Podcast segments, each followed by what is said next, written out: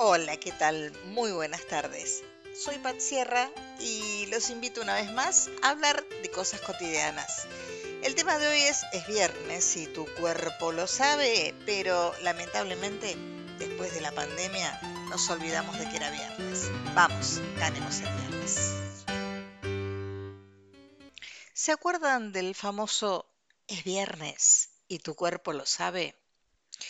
Bueno, a veces cuando queremos recordarlo parece que pasaron siglos de cuando llegaba el viernes, antes de la pandemia, por supuesto, poníamos eh, cartelitos en las redes sociales, poníamos eh, fotos. eh, yo me acuerdo que ponía en las historias el tema de The Cure Friday I'm in Love. Pero vino la pandemia y resultó que los viernes eran igual que los lunes, que los miércoles, que todo. Bueno, empezamos a trabajar y las empresas descubrieron el home office. Gran descubrimiento para las empresas, mal descubrimiento para los simples mortales. ¿Por qué? Hay mucha gente, eh, veo en las empresas eh, de gente que, que conozco que trabajan, que las empresas le preguntan a los empleados si quieren volver a las oficinas y la mayoría dicen que no. Creo que en algún momento se van a arrepentir porque por ahora están disfrutando de decir, ay, no viajo en colectivo, me quedo en casa, eh, trabajo en yoguineta o en pijama en muchos casos. Pero la realidad es que todo lo que se pierde trabajando en casa es infinito. Trabajando en casa te perdés de socializar, te perdés de hablar con un compañero de trabajo, te perdés de compartir tus cosas. Eso en la parte social.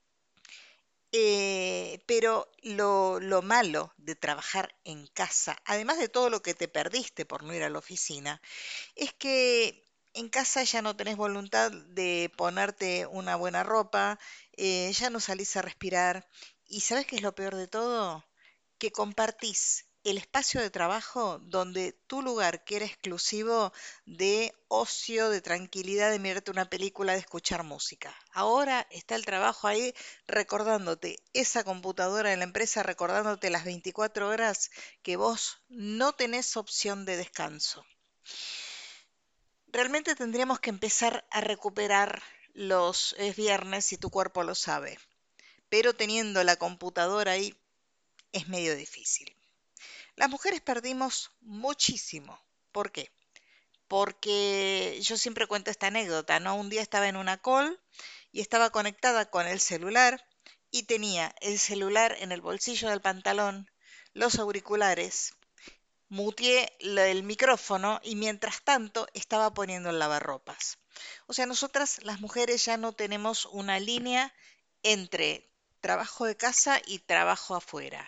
Eso ya no existe. A las empresas le vino bárbaro. Gastan mucho menos luz, eh, no gastan internet, hay un montón de cosas que no usan, no tienen los empleados dando vuelta y vos tuviste que sacrificar una parte de tu casa por lo que ni siquiera te pagan un alquiler.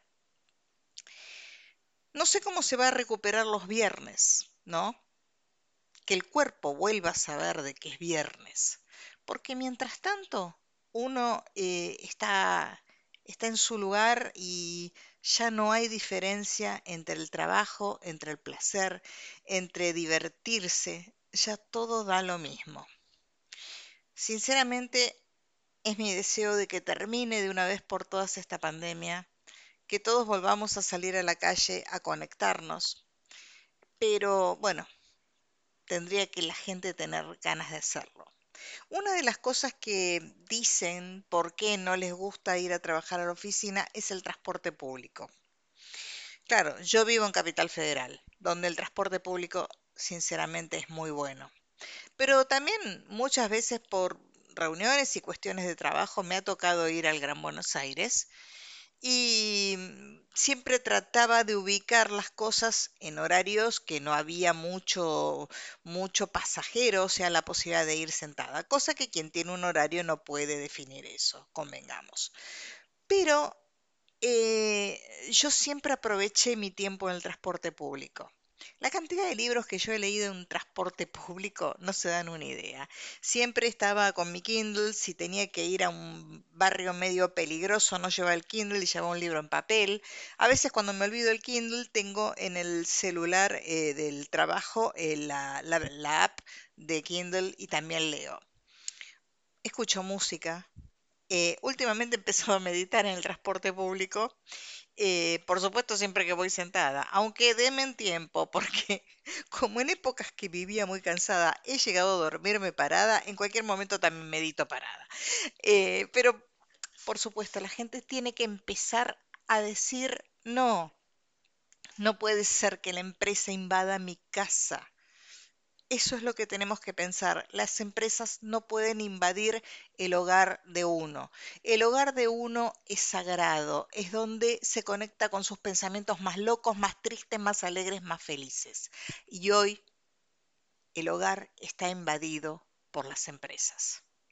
Tratemos de volver a las oficinas. Es necesario volver a las oficinas, tanto para la salud mental de todos como para la tranquilidad de tener ese lugar, ese rincón donde pusiste un escritorio que no iba, donde pusiste una computadora que no iba, que ese lugar vuelva a ser nuestro.